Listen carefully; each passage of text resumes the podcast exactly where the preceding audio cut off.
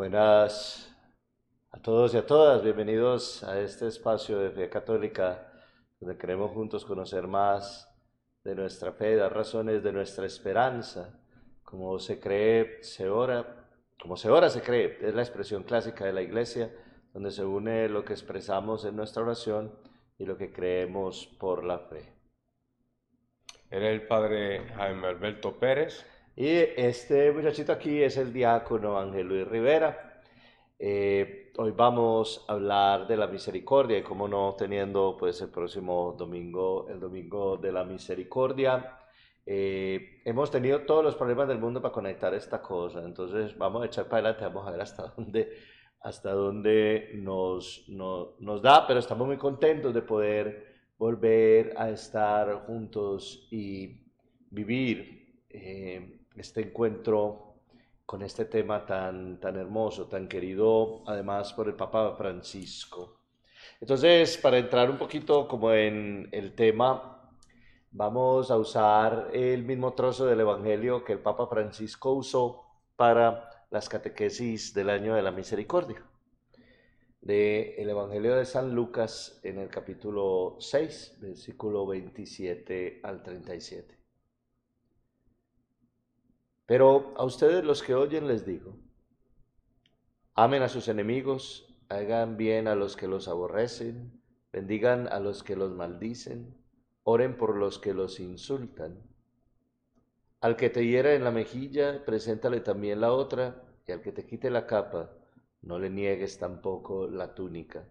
A todo el que te pida, dale, y al que te quite lo que es tuyo, no se lo reclames. Y así como quieran que los hombres les hagan a ustedes, hagan con ellos de la misma manera. Si aman a los que los aman, ¿qué mérito tienen? Porque también los pecadores aman a los que los aman. Si hacen bien a los que les hacen bien, ¿qué mérito tienen?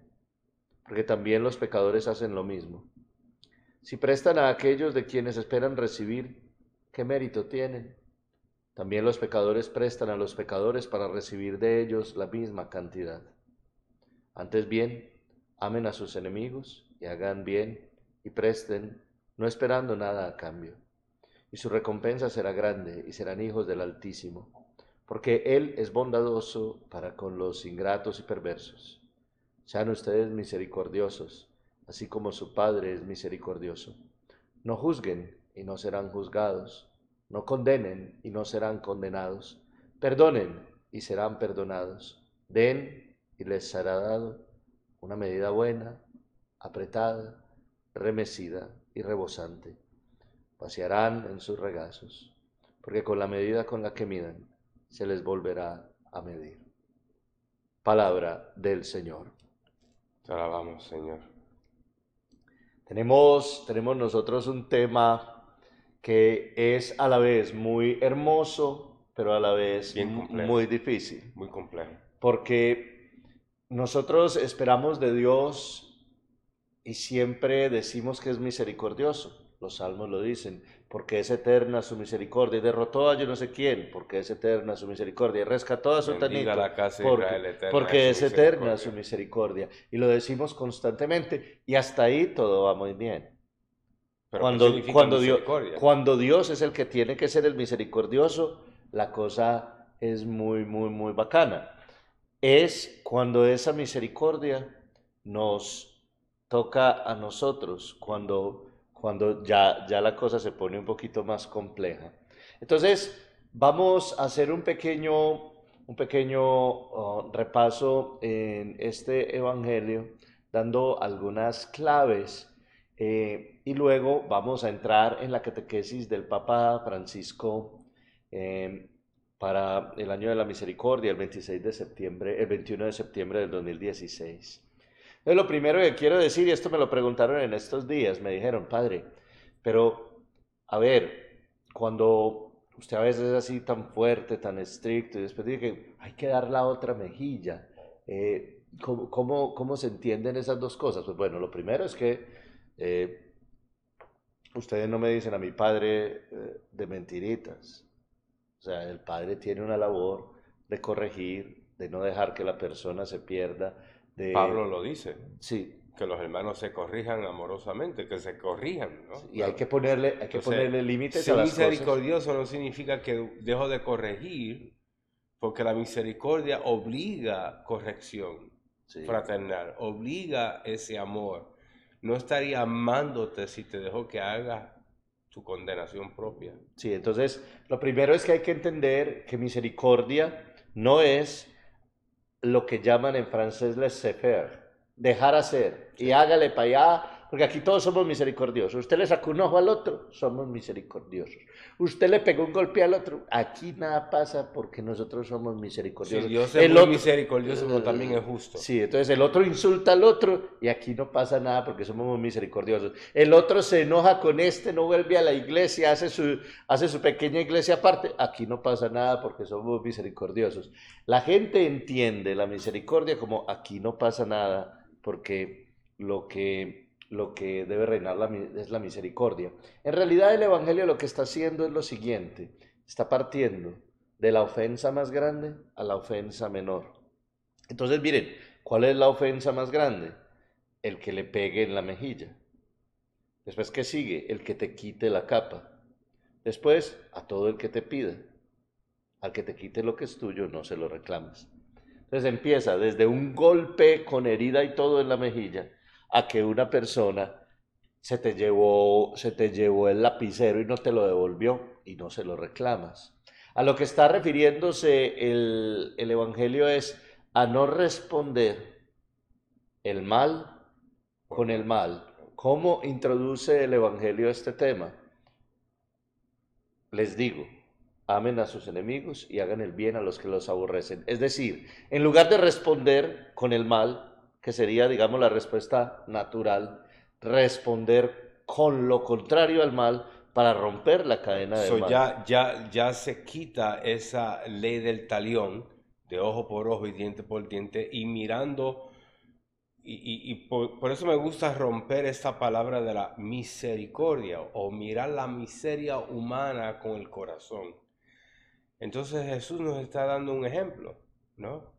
No es hacer lo que te hicieron, sino reaccionar con el amor de Dios es mirar a la persona con su miseria humana, con el corazón que debe estar ya contornado o mirando o fijado en Cristo.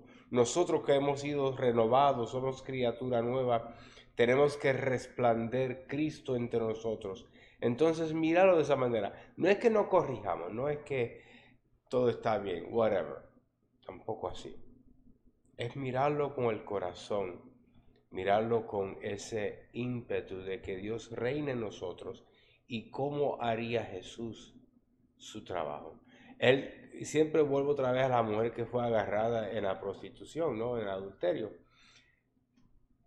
Él no le dijo, ya, tranquila, vete, que aquí no hay nadie. Dijo, ¿dónde están los que te acusan? Yo tampoco te acuso. Vete y no peques más. O sea, restablece el vínculo matrimonial entre él y su iglesia. La mujer ya es vuelta otra vez a la dignidad de, de creación. Y él está diciendo, ahora que eres criatura renovada en mí, cambia tu forma de ser, cambia eso que te obliga al pecado. Y ven otra vez, que te voy a restablecer. Y creo que esa es la parte que no, nos olvidamos. Um, es bien difícil hacer todas estas pautas porque es bien fácil amar al que te ama. El Ah, que te trate bien, pues uno lo trata bien porque no hay otra forma. Tenemos una parroquiana que el esposo está estudiando para el diaconado y, y cuando la conocimos decimos, ¿quién se puede enojar con ella? Sí, no, no. Porque un pedazo de pan decimos, ¿no? Es fácil querer a esa gente. Es bien difícil querer a la persona que te maltrata, que, te, que siempre te dice o te, o te menosprecia o que te habla mal o que te habla... Y, y aquí hay una serie de gente que vienen a comer los jueves y los sábados. Y hay gente que vienen con actitudes. Oh, sí, de la- los- a las personas que las se les... desahuciadas, ¿no? Y vienen con actitud y enojada con el mundo de afuera.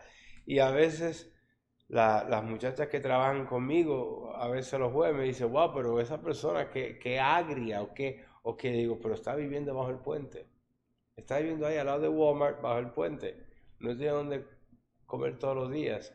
Se lleva un poco de comida extra porque mañana no hay un sitio en toda esa área que dan comida. Pues está comiendo, está llevando para comer. Miremos de lo que nosotros nos nutrimos cuando ella viene a comer con nosotros. Míralo de esa manera, míralo como ella nos está dando de comer a nosotros espiritualmente al hacer lo que Cristo quiere que uno haga. El sermón de la montaña. Me Que viste este es el me de hambriento y me diste de comer. Entonces hay una, hay una, hay una, digamos, falsa comprensión de la misericordia que vamos aquí como mejorando. Entonces, no es dejar hacer al otro lo que quiera porque uno es misericordioso y nunca reclamarle al otro, cambiar lo que está mal porque el principio es la misericordia. En realidad va algo más profundo y en realidad va algo que habla al centro del corazón del hombre y es, si alguien está haciendo algo malo y yo lo detengo, lo detengo porque lo odio, lo detengo porque lo desprecio, le digo que no porque en mis entrañas lo único que hay es ese amargor del odio profundo hacia la persona a la que le digo que no, o le digo que no, como por ejemplo cuando una mamá dice que no a un niño porque sabe que lo que va a hacer le hace daño. Le puede hacer daño, claro. ¿Cierto? Entonces, el, el- el fundamento no es decir que no, ah, es una persona sin misericordia. El fundamento no es ponerle límite al otro, claro, como no tiene misericordia, no. Y aquí hay un detalle muy particular que yo quiero que todos sepamos. Luis puede estar haciendo algo muy bueno con una muy mala intención. Yo no lo sé. Yo puedo estar haciendo algo muy malo, muy malo, muy malo a los ojos de alguien, pero en realidad lo que está moviéndome no es el mal. Solamente Dios puede juzgar a los demás y a sus actitudes y a su corazón. Nunca está permitido tampoco hacer un mal para lograr un bien. Lo que sí es que si yo a alguien le digo que no, a mi hijo le digo que no, a mi esposo le digo que no, a mi esposa en alguna interacción tengo que decirle que no, ese no no puede estar fundamentado en el odio, en la ira, en el desprecio, en la rabia. Es decir, lo que de verdad define la misericordia es lo que hay adentro del corazón. Y volviendo otra vez a- al sermón del monte, que son los, yo le digo, los nuevos mandamientos del cristiano. Hacer las cosas por amor a Él, o sea, por amor a Dios primero. Y porque entiendo de que somos todos criados imagen, somos todos una creación con el rostro de Cristo. Entonces yo tengo que mirar al hermano con ese amor también, a con quien trataría yo a Cristo. Y claro, los hermanos que son humanos no son perfectos y pueden ser que tengan error o que hagan las cosas y que tengan las tenga consecuencias adversas a nosotros. Pero ¿cómo yo trataría si fuera Jesús eso? Jesús tomó la mujer en su miseria, la miró con su corazón, le devolvió la dignidad de creación de una hija de Dios y después le restablece ese vínculo a ella con el Creador. Entonces, si ese es el punto, si eso es lo importante, cuando uno está en el trabajo, cuando uno está en diferentes situaciones donde maybe alguien, posiblemente alguien te maltrate, te, te, te hiera, te... Maybe en, en ese momento no es bueno hablarlo, ¿no? Porque a veces lo que reacciona es la ira, el, la venganza, el rencor, el odio, y eso no son atributos de Dios, ¿no? Entonces uno debe dejar un tiempo pasar a lo que uno se calma a decirle, mira, Jaime, de la manera que tú me dijiste esto, me dolió mucho. Olvídate, pero solamente para que entienda de que ese tipo de, frase, ese tipo de argumento tuyo me hiere. Y te quiero lo suficiente para dejarte saber de que tenemos que cambiar a veces la forma de hablar. Eso es cristiano.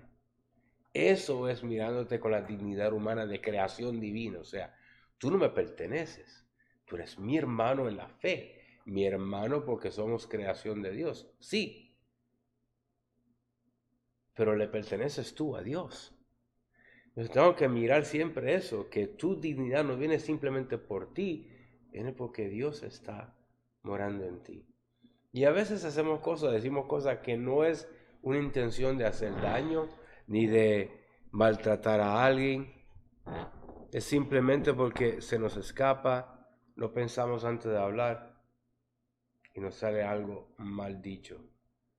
Y no veo ningún problema en corregir a un hermano, como dice mi comadre, con amor, Luis, con amor. porque la reacción nunca es buena a veces, ¿no? Entonces no debemos reaccionar, sino meditar, contemplar y dialogar. Hay una, hay una expresión eh, que es muy de la, de la psicología y es que uno no puede ser reactivo, uno tiene que ser proactivo. Entonces, muchos de nosotros eh, a veces incluso por mucho tiempo conservamos rencores, rabias, eh, cosas que nos han hecho daño que las mantenemos vivos y presentes para que nos sigan haciendo daño y para que vaya acrecentándose en nosotros como esa sensación de dolor que nos generó desde el comienzo. Pero hay una cosa que es fundamental. Toda vez que nosotros nos quedamos atrapados en ese ciclo de me hizo esto, me da mucha rabia, entonces me recuerdo que me hizo esto y me da mucha rabia, y entonces me recuerdo que me hizo eso y me da mucha rabia, y empieza eso como un motor a girar sobre sí mismo. Cada vez que nosotros hacemos eso, nos hacemos esclavos de, de, eso. Ahora, a todos nosotros nos han dicho, nos han hecho cosas que no nos gustan. Pero ¿qué hacemos nosotros con esa experiencia? ¿Cómo somos proactivos y construimos desde esa experiencia algo positivo? Nos pueden hacer la ofensa más difícil, pero nosotros podemos cristianamente tomar esa ofensa, hacerla a un lado y construir, construir mejores relaciones, construir mejor diálogo, aprender a acercarnos al otro con una auténtica misericordia.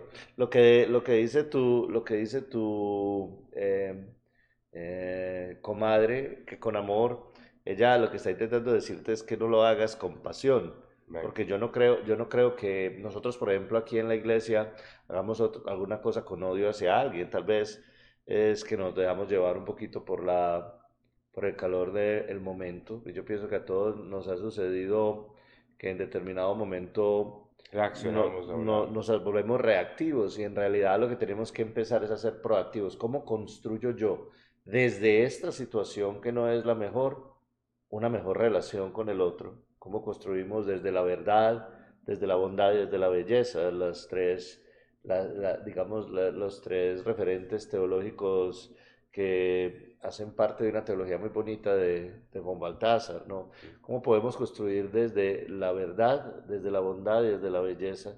¿Cómo podemos tornar con la fuerza de Dios en nosotros esas experiencias que son negativas, no en un motor en el que se retroalimenta el mal, sino en el impulso para el bien y así romper en nosotros el ciclo. Porque si no, es, es, es, es, una cosa que no tiene fin y se prolonga un año y otro año y otro año y otro año. Yo conozco personas que incluso se ufanan, se lo dicen, no, es que yo, yo, yo, vea, llevo 10 años en hablarle a mi hermano. Y lo dicen no con dolor, sino ya como con cierta satisfacción. Yo un mero macho. Sí, con cierta satisfacción. Yo a ese no le hablo, a ese ni le hablo ni lo saludo, no importa. Y lo decimos con cierto orgullo sobre el mal. Eso es aceptar el mal, vivir con él y decir, aquí ya no cabe el amor, aquí ya no cabe la reconciliación, aquí ya no cabe la misericordia. Y pensémoslo. Si nosotros llevamos un rato muy largo de una desaveniencia, de una diferencia, de una eh, contradicción, de alguna incomprensión con alguien, y dejamos que eso siga durante el tiempo, lo único que va a pasar es que va a acrecentarse y a endurecerse y nunca lo vamos a poder cambiar. Claro, y, y cuando pasa así es un desamor, ¿no? Y eso se va convirtiendo en un acto típico en nosotros. Porque nosotros no somos hechos a imagen de Satanás, somos hechos a imagen de Dios. Entonces Dios, que es el misericordioso, que es el que siempre nos perdona, que es el que siempre busca envolvernos en su vida, que no tiene necesidad de nosotros, sino nosotros de Él. Y Él es el que se presta al sacrificio que nos restablece con esa dignidad de Él. Entonces, si somos eh, hechos a su imagen y semejanza, debemos entender de que tenemos que vivir de acuerdo a esto. Y claro, es difícil, sí, por supuesto, especialmente aguantar las personas que somos reactivas, aguantarnos y no decir nada y no hacer nada por el momento. Porque, por ejemplo, crecí en Harlem, ¿no? En, en la área de los latinos ahí la 117 entre Lexington y Tercera en Nueva York, donde a veces teníamos que brincar por encima de la gente que se estaban inyectando con heroína. No era muy fácil vivir donde yo vivía, pero tampoco había, no me permitían hablar mal de esa gente. No era permitido para mí porque mi mamá me dijo, todo el, de todo el mundo Dios puede salir. Y siempre se me quedaba eso, tenía que mirar a la gente con... No es que lo vaya a invitar a mi casa, no es que lo tenga siempre al lado mío, pues son gente que tienen problemas, necesitan ayuda, pero no mirarlo con desprecio, no mirarlo con odio. Ah, ellos no sé, no les gustan arreglarse, ellos quieren vivir así. La gente que yo he tratado en mi vida con los homeless y, y la gente que están desahuciada, que están desesperada, no quieren tratarse a sí mismo así. Muchas veces una cosa, ahí le estaba dando una película a los muchachos de la escuela, en California, donde hay un montón de personas desahuciadas viviendo en casetas de campaña y van a trabajar todos los días. No les da el dinero para pagar un apartamento. No les da el dinero para comer y pagar los gastos. Y una muchacha que se casó, a los siete meses el esposo decidió dejarla y se fue. Y la dejó a ella sola. Tuvo que aprender a trabajar, tuvo que aprender y vive de su carro. No es culpa de ella. Ella no quiere estar en esa situación. Entonces mi obligación como cristiano es mirarla con esa dignidad humana, de que son igual a mí, que si ella se corte, me corto yo la sangre roja, que no somos diferentes, que tenemos los dos la oportunidad de reconciliarnos con aquel que todo lo puede, que yo no soy mejor que nadie. Y mirando esa perspectiva, la filosofía franciscana es yo ser el servidor de los demás. Mirando a las personas con esa, ese lente donde empezamos a ver a Cristo en el otro que está presente en el otro. La, la realidad entonces es que si nosotros miramos claramente lo que el Evangelio nos pide no es pretender una misericordia externa, eh, dejar que todo suceda porque somos misericordiosos, entonces nada hay que corregir, sino que va a un lugar más íntimo, más profundo, que es el corazón. El corazón es donde la verdadera misericordia se puede dar. vamos a empezar a mirar algunos detallitos de esta catequesis en la audiencia general del Papa Francisco.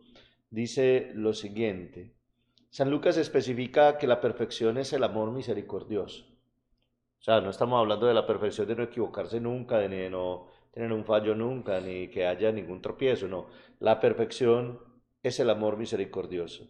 Ser perfectos significa ser misericordiosos. Una persona que no es misericordiosa es perfecta. Dice, no. Una persona que no es misericordiosa es buena. El papá dice, no. La bondad y la perfección radican en la misericordia. Cierto, Dios es perfecto. Sin embargo, si lo consideramos así, se hace imposible para los hombres aspirar a esa absoluta perfección. En cambio, tenerlo ante los ojos como misericordioso nos permite comprender mejor en qué consiste su perfección y nos anima a ser como Él, llenos de amor, de compasión y de misericordia. La realidad de la misericordia no está en no detener al otro, en no llamarle la atención al otro, en no decirle al otro esto está mal, sino en la intención profunda del corazón de siempre hacerle el bien al otro. Y uno a veces, y los papás aquí lo saben mejor tal vez que, yo que soy sacerdote, uno a veces diciéndole que no a un hijo, frustrándolo porque además se enoja, hace la perreta, estira la churumbela, lágrima, moco y todo lo demás, estás haciéndole el bien más grande que le puedes hacer a tu hijo. A veces ah, confundimos, yo no quiero que mi hijo pase por lo que yo pasé en mi juventud. Yo le quiero dar todo lo que yo pueda a mi hijo porque para eso trabajo. Pues enséñale a trabajar. Enséñale a pasar trabajo. Enséñale a madurar porque entonces estamos creando personas obsoletas de la sociedad. Y creo que eso es un desamor. Creo que es un deservicio como padre. A mí me dejaron trabajar desde los 13 años y anterior a eso mi abuela tenía una granja. Yo fui a una granja a trabajar, a ordeñar vacas, a ordeñar las cabras, a soltarla al paso, a recogerla a caballo. Aprendí a todo eso porque se me enseñó el valor del trabajo. Nunca me dijeron, no trabajes aquí, te damos lo que necesitas. No, trabajo que es honra. Y todavía, o sea, con los títulos universitarios, con todo lo demás, hago lo que sea. Hay que trabajar, hay que trabajar. O sea, no le veo que eso está por debajo de mí. Porque mi dignidad no, no pertenece al tipo de trabajo que hago. Mi dignidad viene porque estoy atado a Dios. Porque soy parte del plan de Dios, de mi conexión íntimo con Él. Mi relación con Dios me hace digno, no por mí, no por mi cuenta ni por lo que yo logro, sino por eso que es Él que me dignifica, porque yo no soy digno de ser diácono. Donde me agarraron a mí fue de, la pusigre, o sea, de, la inmundicia del mundo. Dios me rehabilitó para yo hacer un servicio para Él. Entonces cuando yo estoy haciendo lo del diácono, lo estoy haciendo porque Dios me pidió ser su extensión, sus brazos, sus piernas, su voz. Y cuando acepto una persona que está desahuciada y me siento con ellos, a lo que ellos están comiendo, ¿y cómo te sientes? ¿Cómo está todo? que ellos no esperan a veces. Ellos están esperando una persona fría que le entregue un plato de comida y siéntase por allá. Pues yo agarro mi plato y me siento con ellos a comer. Porque el maestro a quien yo sigo se sentaba con los pecadores, con la que, los marginados de la sociedad. Entonces yo, si amo a Dios, si es verdad que amo a Cristo, tengo que hacer lo que Cristo hizo conmigo. Sentarse con el, marginado, el menospreciado, y amarlo como Él lo ama. Sí, hay una, hay una experiencia que yo veo que es muy común, que, que yo creo que es una experiencia que le impide a las personas en general vivir el Evangelio, y es esta se nos enseña el Evangelio como una norma, como unas reglas que nosotros debemos hacer porque somos cristianos. Entonces usted sabe que usted tiene que hacer oración todos los días, que debe hacer el rosario, que venir a misa, que la coronilla, que ciertas cosas que hacen parte de ser cristiano. ¿Por qué hace usted eso? Porque esas son las normas, esas son las reglas, los cristianos hacemos eso. Y eso está equivocado. Miren, todos los que hagan su vida cristiana por cumplir unas reglas que les enseñaron, les falta una cosa Es fundamental. como el judío hasídico, ¿no? Que lo hace porque es regla. por- Porque es una regla. Miren, es al contrario.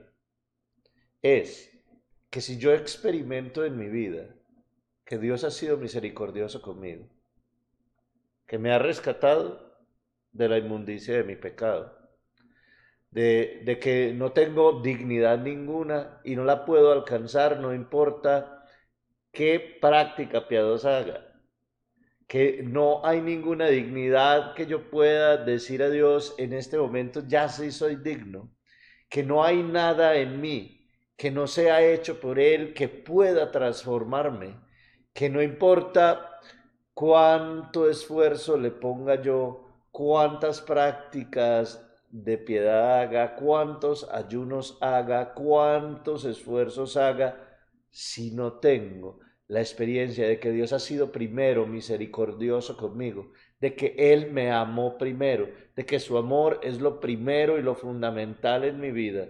No importa cuántas reglas cumpla, van a ser Claro, un claro, cumplimiento vacío Y ese de es el una problema, regla. que se convierte en una tradición porque eso es lo que exige mi religión. No. ¿Por qué uno ama a los hijos? O sea, porque una mamá es capaz de tirarse frente del tren, del metro cuando viene a la estación, porque ama a su hijo con toda con todo su corazón, con todo su ser. Ama esa criatura que ella nutrió por nueve meses en su vientre es parte de ella.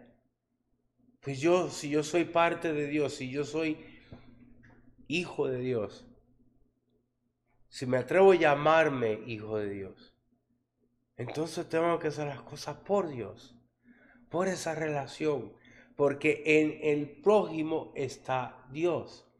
Si lo hago por, es, es que es obligado. La- las prácticas piadosas no son malas, ¿eh? Ah, no, no, no, no, no. Es por qué hago las cosas. Exacto, o sea, cuando hago el, el rosario, cuando hago la Divina Misericordia es para fortalecer el- la labor que hago por ese amor. Y quiero estar en constante comunicación con Dios. Entonces, la oración perfecta, la Sagrada Misa, que se hace presente el mismo Dios. Él se hace presente para mí. Me lleva a ese sacrificio que Él hizo en la cruz por mí. Entonces ya yo empiezo mi relación presencial con Él. Estoy con Él. Como el vals del esposo y la esposa. O cuando el padre agarra la mano de su niña, se la quita el novio y está despidiéndose de su hija. Ese amor que se está vaciando en ese, esa pista de baile es el amor con quien debo entregarme con Dios. Y entonces regalo para los demás.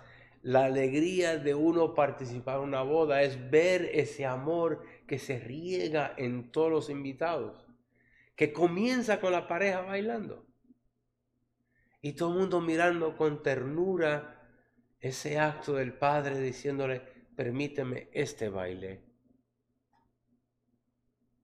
Así tengo que verme yo, regando ese amor que siento yo, que he sido capaz de recibir del Padre, no por mi dignidad, sino que Él me eleva a la suya, no por mi esfuerzo, sino porque me amó y se hizo yo, se hizo mí, se hizo humano para tomar mi cruz. Ese es el acto más grande de la misericordia. Y tengo que, ya que siento eso, en mis prácticas piadosas, mantener esa comunicación con Él. Cuando hago rosario mirando el ejemplo de María, la discípula perfecta, que se cayó. No habla mucho, pero amó tanto que su sí fue una palabra sencilla, pero cambió la humanidad. Que ella decir, ok, ah, no entiendo, pero haz lo que tú digas. El mundo volvió al estado primordial, una, una posibilidad de llegar a ese estado puro con Él. ¡Wow! ¡Wow! No hay otra forma de agarrar esto. No hay otra forma de decir que la misericordia es el amor encarnado en un hombre llamado Jesús. Y entonces podemos entender de que yo soy incapaz de amar por mí mismo. No importa los rosarios que yo haga, no importa las cosas que yo haga, no importa cuántos platos para los hombres yo haga. Si no lo estoy haciendo por Cristo, en Cristo y con Cristo. Sí, es que hay una, ahí es donde yo te digo que es la experiencia fundamental que muchos no tienen. Yo hago el rosario porque lo tengo que hacer, ese rosario ya falla, cojea de un lado. Yo hago el rosario porque he experimentado la misericordia inmensa de Dios en mi vida y esa misericordia me mueve. El rosario es una consecuencia de una experiencia. En cambio, hacer las cosas por hacerlas nunca te van a llevar a nada. Lo mismo como venir a la misa o como eh, hacer el Via Crucis o como cualquier obra de caridad que nosotros hagamos. No es que yo lo hago porque lo tengo que hacer. Así no le quedo debiendo a Dios. Así no, así no, así, la deuda no se apaga. Sí, así, así, así, no, así no es. Es decir, vos tenés que tener una experiencia primero y esa experiencia es la que te lleva a ser como Cristo, intentar reflejar todos los sentimientos y pensamientos de Cristo, de hacerlos tuyos para que se convierta cada cosa en tu vida, no solamente cuando estás rezando, en cada momento de tu vida un espacio en el que la perfección y la misericordia de Dios puedan hacerse realidad. Recuerden que en la catequesis esta de la que estamos hablando en la audiencia de Papa Francisco, él dice, la perfección está en poder vivir el amor que el Señor nos ha dado y la misericordia como una tarea de todos los días. Entonces, esa, esa misericordia se fundamenta en dos cositas que las vamos a mirar así rápidamente. Hay un primer pilar que es perdonar. Listo. Dios le recuerda eh, a los discípulos Jesús que para tener relaciones fraternales es necesario suspender los juicios y las condenas. El perdón es el pilar que sujeta la vida de la comunidad cristiana porque, porque en él se muestra la gratitud del amor con el cual Dios nos ha amado en primer lugar. El cristiano debe perdonar, pero ¿por qué? Porque ha sido perdonado primero. Todos nosotros que estamos aquí hoy, el Papa estaba hablando en la plaza de San Pedro, en la plaza, hemos sido perdonados. Es decir, el, el perdón no nace de un acto de bondad mía propia. El perdón no nace de que yo hice el esfuerzo. La gente me ha dicho, padre, yo hice el esfuerzo y lo perdoné. No, no, no, no. El perdón nace de saber que usted también es una porquería. Claro. El, el, el, perdón nace de saber que usted en su vida ha metido la pata incontables veces. El perdón nace de saber que usted en muchas veces y de muchas maneras también ha ofendido a Dios con una deuda grandísima que por eso la pagó Él en la cruz.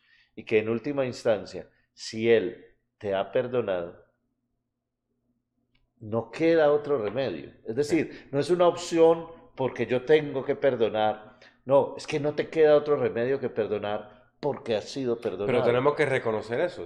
y, y, creo que parte de lo que está pasando en los Estados Unidos es, don't worry about it, be happy. O sea, no importa lo que has hecho, si tú eres feliz, todo está perdonado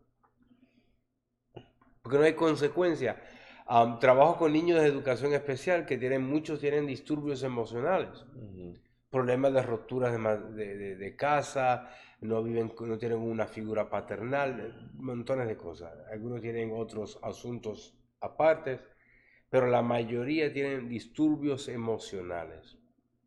Y tengo una muchacha que me dijo hoy, yo quisiera morirme temprano, no quiero esperar para morir. Yo, ¿por qué? Y claro, trabajo en el sistema público y no puedo hablar directamente de Dios. Aunque siempre lo hago. no debo. Pero me dice, después de mi vida, ¿qué importa? ¿Para qué morir viejo con dolores y achaque? Se me puedo ir joven, sin problema. Y digo, ¿y qué va a pasar después de eso? Me dice, ¿qué va a pasar de qué? ¿Qué va a suceder contigo después de la muerte? Nada. So, hay un desconecto. Se desconectan de la realidad que transciende este momento. No, para muchos jóvenes no hay ni consecuencia de lo que está pasando, ni lo que están haciendo en el momento, y tampoco hay un algo que esperar. O sea, se, se está terminando la esperanza, se está terminando la misericordia porque no hay hope, no tengo las esperanzas, no va a pasar nada después de esto. La, la, realidad, la realidad cuando una persona o no se perdona a sí misma o no perdona a los demás, a mí hay personas que me han dicho, padre, es que yo no puedo perdonar. La realidad de una persona que llega a ese momento de que no puede perdonarse o no puede perdonar, se acabó la esperanza, ya no hay nada, ¿cierto? Porque cuando no hay perdón se acaba la esperanza. Eh, la realidad fundamental de lo que le pasa a esas personas que no pueden perdonar es que no saben ni han experimentado el amor de Dios ni el perdón. O sea, la persona que no se sabe amada y perdonada no es capaz de amar y perdonar. La persona que no sabe que a pesar de lo malo y de lo, y lo difícil que es tal vez el momento de la vida que está viviendo, porque no está el papá, porque no está la mamá, porque se rompió el matrimonio, porque está en este momento enojado con los dos o enojada con los dos y no quiere que su vida siga. Detrás de todo eso hay una falta de una experiencia real de amor y de perdón. Entonces, cada persona que no sabe perdonar, esa persona no sabe perdonar es porque no ha vivido el amor de Dios y no ha experimentado su perdón radicalmente en su vida para saber, bueno, si a mí me han perdonado las que yo he hecho, yo también tengo que perdonar, que lo decimos y lo expresamos muy bonito en el Padre Nuestro Padre nuestro, perdona nuestras ofensas como también nosotros perdonamos a los que nos ofenden. El perdón es, digamos, la actualización real en nuestra vida de la experiencia de la misericordia y del amor. Ahora, la persona que no puede perdonar, esas personas que son capaces de mantener el odio mucho tiempo, esas personas que se sienten incapaces de perdonar, que muchos de nosotros podemos conocer, eh, esas personas en realidad no tienen una verdadera experiencia del amor de Dios y un verdadero sentido del perdón que Dios les ha dado. Nosotros no perdonamos porque somos buenos o por una muy buena decisión ética nuestra. Nosotros perdonamos porque sabemos que Dios nos ha perdonado primero y porque nos ha amado primero y porque con el amor se vencen todas las cosas que nos limitan. Y ahora hay un segundo pilar que dice el Papa Francisco donar. Perdonar es el primer pilar, donar es el segundo pilar. Dad y se os dará, porque con la medida con la que midan se os medirá. Dios dona mucho más allá de nuestros méritos, pero será todavía más generoso con cuantos en la tierra hayan sido generosos. Jesús no dice qué ocurrirá a quienes no donan, pero la imagen de la medida constituye una, una advertencia. Con la medida del amor que damos, somos nosotros mismos los que decidimos cómo seremos juzgados, cómo seremos amados. Si miramos bien, hay una lógica coherente, dice el Papa, en la medida en la cual se recibe a Dios, se dona al hermano, y en la medida en la cual se dona al hermano, se recibe a Dios. Entonces hay un, hay, hay, eh, la raíz de, todo esta, de toda esta dinámica de la misericordia está en la experiencia de que Dios se ha adelantado a nosotros y nos ha amado y nos ha perdonado. La imagen de Rembrandt que está por ahí, del hijo pródigo, ¿no? El padre ve a su hijo acercarse y él sale al encuentro. la imagen de Dios buscándonos a nuestro nivel, donde estamos nosotros, para amarnos, para reinstituirnos, para volver a darnos esa dignidad de hijo. el hijo mayor que muchas veces cuando uno habla de ese evangelio, la- mucha gente se siente, yo soy el hijo mayor, porque yo no me fui, yo no, yo no pequé, Sí, pero sí estaba pecando. claro, Era perdonar el mismo a su hermano. claro. ¿Y por qué tienes a este aquí? Conmigo no ha matado ni un cabrito. Mm, sí. Y a este desgraciado le das un becerro más gorda. O sea, envidia. Y muchas veces creo que, um, eh, no sé si fue Schillerbeck que dijo que la- el origen del pecado es el, el- el pensar en uno mismo, es el egocentrismo, es el yo tener presente mis necesidades antes del otro. Y Cristo no actuó así, Dios no actúa así, Dios primero piensa en tu necesidad a la magnitud que Él cogió la condición humana para subirnos a nosotros y eso se llama teosis, ¿no? Eh, los griegos le llaman así, es la dignificación nuestra. No porque me merece, uno merece eso, sino que Él se hace un pobre siervo para elevarnos a nosotros, para subirnos a su nivel, no porque somos dignos del nivel.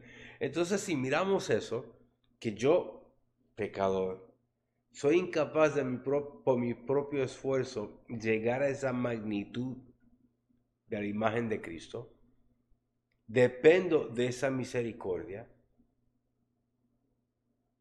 y por muchas veces que he pecado, sigue perdonándome, sigue acercándome a Él. Él se da a sí mismo para yo recibir reconciliación. Él se da, Él da su vida por mí. Canjeó y, y el Exalted, el pregón pascual decía eso, ¿no? Tú pagaste El eterno Te- Padre, la deuda de la deuda del esclavo. O sea, él con su vida, él entregó su propio hijo para que tomara mi cruz. Yo el esclavo, yo el que no merezco tanto amor, me lo dio todo. Sí, la, la, la, la realidad de, de- yo creo que nunca terminaremos nosotros de hablar de la profundidad y de la inmensidad, de la, como diría el Papa San Juan Pablo II, de la enormidad de la- del amor de, del amor de Dios. Pero reflexionando en todo esto y como para darle cierre al- a, esta, a, este, a este encuentro, a este, a este momento que hemos pasado reflexionando alrededor de la misericordia. Este domingo que vamos a celebrar, el Domingo de la Misericordia, eh, eso se ve muy lindo, eh, la gente arrodillada y, y rezando esa, con esa cadencia tan bonita, por tu dolorosa pasión, ten misericordia. Eso, eso todo muy lindo, pero si no está conectado con una vida de verdad misericordiosa, Tenemos que poner, eh, expresarla sí. con mis actos. la, la, la, la misericordia de Dios es eterna, sí. Es muy fácil cuando nada más se queda allá en el cielo la misericordia de Dios. Es muy fácil cuando la misericordia de Dios es Él el que tiene que ser misericordioso. Hasta ahí todo sale muy bien. El problema es cuando yo les digo a ustedes, si van a rezar el rosario ese, como dice la gente, el rosario de la divina misericordia, cierto, que en realidad es, es la coronilla de la divina misericordia. Eh, no nos queda otro remedio que ser misericordiosos o esa oración no tiene sentido. Claro. No tiene sentido que la hagamos disciplinadamente a las tres. No tiene sentido que la hagamos cantada de rodillas en dos frijolitos. No tiene sentido nada. Sí, eso es para alabar la misericordia de Dios que está en el cielo, pero que no nos exija para nada a nosotros ser misericordiosos. Si vamos a hacer la coronilla de la misericordia, es un compromiso nuestro con la misericordia de Dios. Y uno encarnar a Cristo en uno y ser misericordioso como Cristo es misericordioso. Porque Sí. si tuvo la misericordia conmigo, no me cuesta otro remedio. No puedo ser de otra manera. Y no hay otra salida. Tengo que ser misericordioso. No hay otra salida. Vamos a darle gracias a Dios por este encuentro que hemos tenido. Eh, vamos a hacer eh, una referencia al santo de hoy. El santo de hoy, yo no digo los santos toda la- todos los encuentros, lo que pasa es que el de hoy me cae muy bien. San Anselmo, San Anselmo de Canterbury, obispo de Canterbury.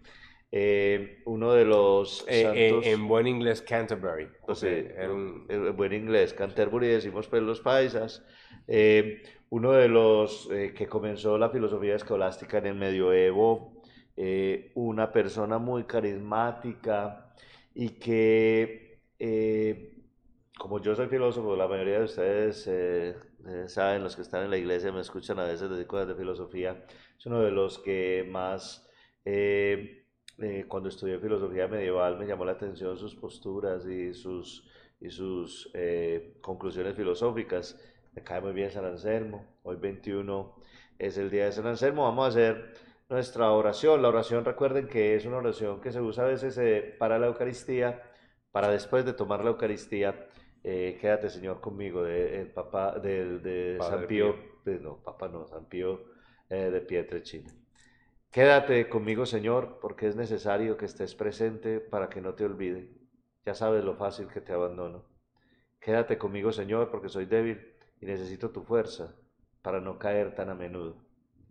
Quédate conmigo, Señor, porque tú eres mi vida y sin ti no tengo fervor. Quédate conmigo, Señor, porque tú eres mi luz y sin ti estoy en tinieblas. Quédate conmigo, Señor, para que escuche tu voz y te siga. Quédate conmigo, Señor, porque deseo amarte mucho y estar siempre en tu compañía. Quédate conmigo, Señor, si deseas que te sea fiel. Quédate conmigo, Señor, porque por pobre que sea mi alma, quiero que sea un lugar de consuelo para ti, un nido de amor. Amén.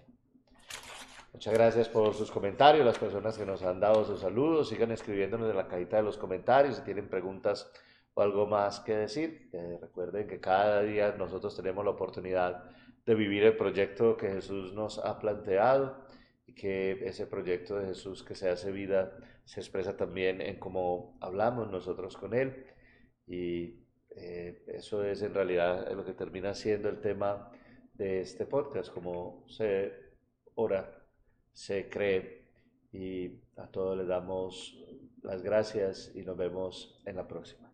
Felices Pascuas. Felices Pascuas.